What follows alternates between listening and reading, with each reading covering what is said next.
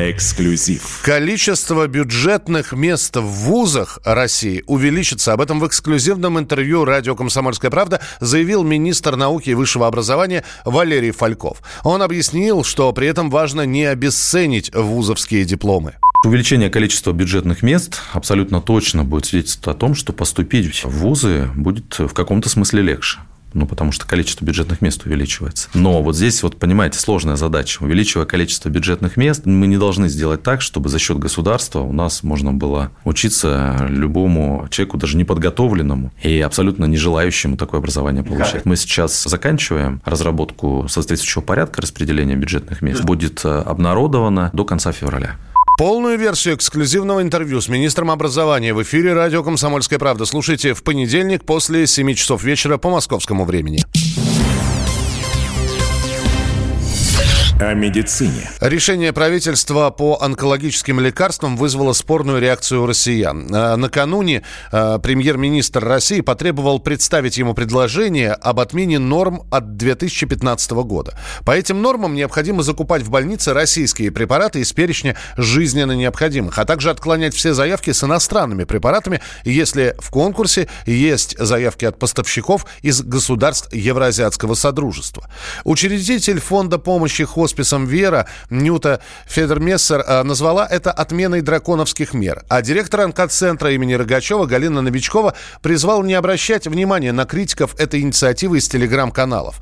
А критика связана с тем, что решение правительства повредит российскому фармакологическому рынку. Эксперт фармацевтического рынка Николай Беспалов объясняет, как мера, предложенная Михаилом Мишустиным, может повредить нашим производителям лекарств.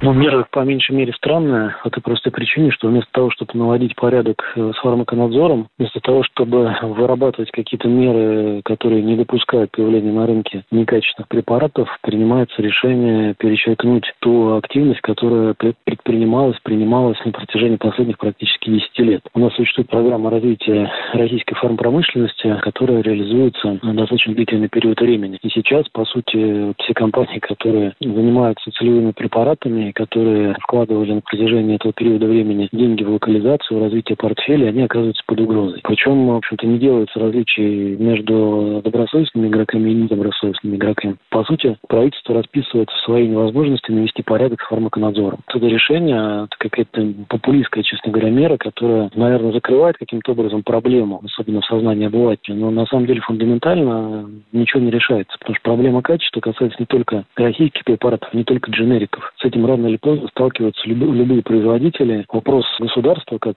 системы регулятора не допустить появления недоброкачественной продукции на рынке. А если такая продукция появляется, пресекать ее обращение. Если правительство не может это сделать, ну, это странно и это грустно. Предложение Минздрава по закупке онколекарств должны представить Мишустину до 12 марта. Согласно опросу, который проводили ранее в ведомстве, почти 13% пациентов с онкологическими заболеваниями покупали для лечения незарегистрированные в России препараты.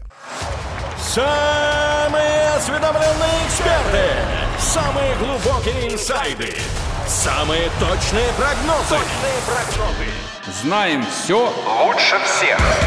Ведущие неудержимый Мардан и прекрасная Надана Фридрихсон. Первая радиогостинная «Вечерний диван» на радио «Комсомольская правда». Два часа горячего эфира ежедневно по будням в 6 вечера по Москве.